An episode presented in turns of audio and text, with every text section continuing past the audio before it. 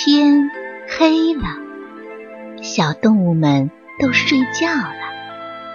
小宝宝躺在温暖的被窝里，闭上眼睛，听有趣的故事。宝贝，晚安。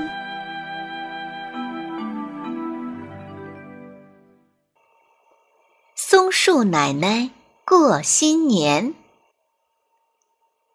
树林里有一棵松树，已经一百岁了，很受大家尊敬，大家都叫它松树奶奶。当松树奶奶百岁生日临近的时候，全树林都在想，怎样才能让老人高兴呢？小青蛙听说树木都喜欢用蘑菇打扮自己。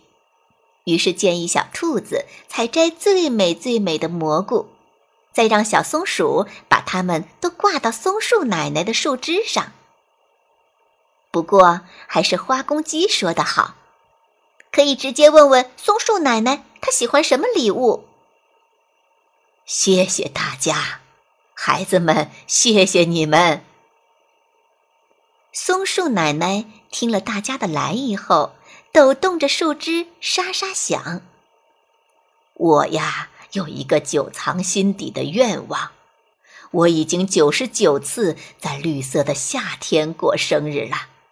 我总想啊，这次过生日能不能穿上一件过年时才能穿上、用白雪织成的松软轻巧的衣服呢？可惜呀，咱们这里连一片雪花都没有。树林里的居民开始发愁了。现在是夏天，怎么可能穿上用白雪织成的松软轻巧的衣服呢？这可怎么办呀？说来也巧，这时一只白蝴蝶落在了猫姑娘的爪子上。猫姑娘顿时想起了一个问题：“蝴蝶小妹妹，你有许多好朋友吗？”是啊，有许多许多，树林里、草地里，还有田野里呢。都是白的吗？都是既软又轻的，像雪花一样吗？是的。猫姑娘一下子有了主意，她把自己的想法告诉了森林里的小动物们，小动物们都非常高兴。就这样，大家一起紧锣密鼓的。准备起来了。在松树奶奶生日的这一天，所有的孩子们都聚合在一起。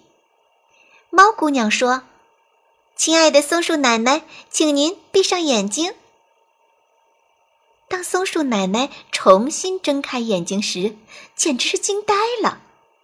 它的每根树枝上都落着一只轻飘飘的白蝴蝶，抖动着翅膀。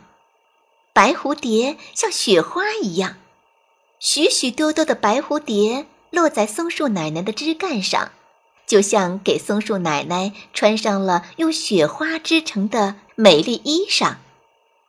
松树奶奶高兴极了，而所有的小动物们都一遍一遍的快乐的说出自己的祝福语。松树奶奶，新年好，生日快乐，新年好！